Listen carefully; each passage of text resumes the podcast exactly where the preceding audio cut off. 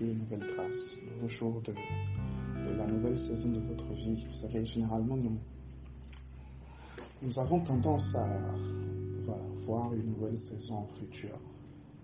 Un peu en mode, ah Seigneur, une nouvelle saison dans ma vie, une nouvelle saison dans ma vie. Mais en fait, la Bible dit que les, les bontés de l'éternel sont, sont renouvelées chaque matin.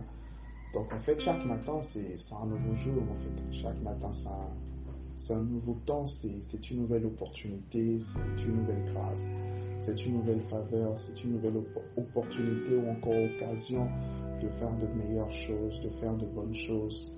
Alors, guys, levons-nous et faisons de chaque journée une belle journée. Amen.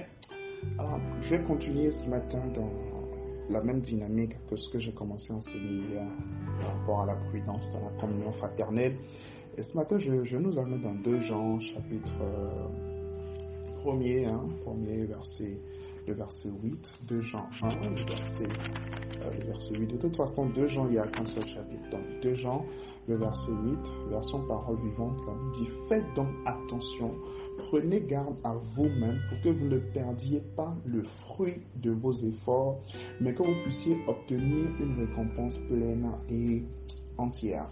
L'apôtre Jean, en s'adressant à l'Église de cette manière, est en train de mettre en garde contre les faux enseignements, est en train de mettre en garde contre les personnes qui introduisent des doctrines qui ne sont pas de Christ, des personnes qui, euh, qui remettent en fait en cause la dynamique du Seigneur dans une saison, des personnes qui introduisent du doute, des personnes qui introduisent des questionnements, des personnes qui introduisent en fait dans l'esprit des gens du doute par rapport aux choses auxquelles ils croient. Et l'apôtre Jean est en train de révéler que si nous laissons justement de la place à ce genre de personnes dans notre esprit, nous risquons de perdre ce que nous avions eu jusqu'ici. Ah oui, vous risquez de perdre ce que vous avez eu jusqu'ici si vous n'imposez pas en fait des limites à ces personnes qui essaient d'envahir, qui essaient de remettre en cause, qui essaient de remettre en cause votre enseignement, qui essaient de remettre en cause les choses en fait auxquelles vous avez cru. Oui, nous sommes dans les temps de la fin et il y a tellement de choses.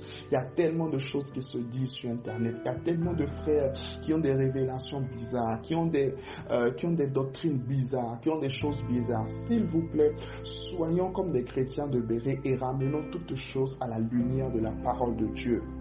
Ramenons toutes choses à la lumière de la parole de Dieu. Je le dis encore, ramenons toutes choses à la lumière de la parole de Dieu. Je vois tellement de choses aujourd'hui, tellement de choses aujourd'hui sur, sur les réseaux sociaux. Maintenant, on veut vous, euh, on veut vous apprendre c'est quoi le pouvoir des astres, c'est quoi le pouvoir de la lune, c'est quoi le pouvoir de, du soleil, c'est quoi ceci, c'est quoi telle dimension, c'est quoi. Franchement, l'évangile est simple l'évangile est saint. Je répète encore, l'évangile est saint. Et s'il vous plaît, ne vous laissez pas emporter par ce genre de doctrine. Ne vous laissez pas emporter par ce genre de doctrine. Laissez-moi lire le verset 9 et je clôture ce matin.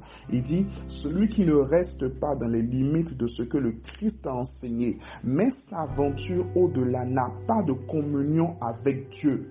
Celui qui ne reste pas dans les limites de ce que le Christ enseigne, il n'y a rien qu'un homme puisse enseigner qui puisse dépasser ce que Christ lui-même a enseigné.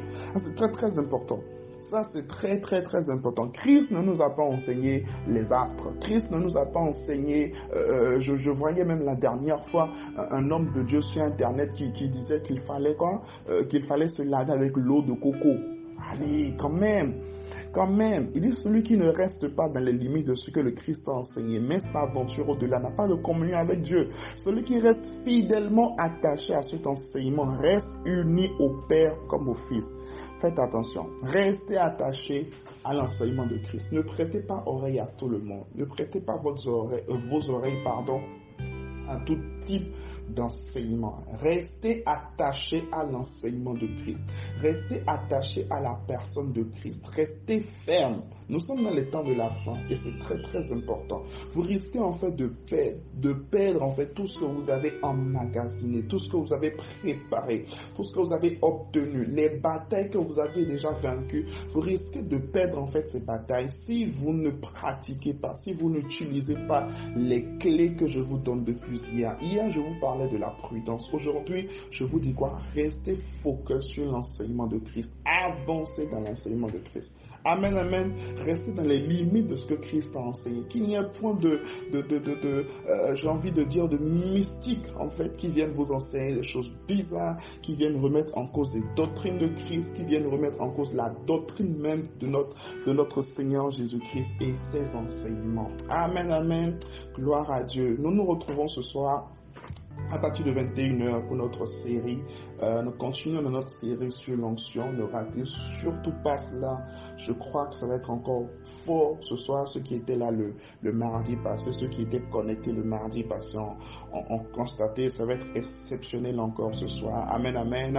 Donc on se retrouve, euh, enfin aujourd'hui déjà c'est mardi, on se retrouve à 21h notre enseignement. Restez bénis, écrivons tous ensemble aujourd'hui, je reste attaché à l'enseignement de Christ. Je reste attaché à l'enseignement de Christ. Que Dieu vous bénisse. Excellente journée dans sa présence.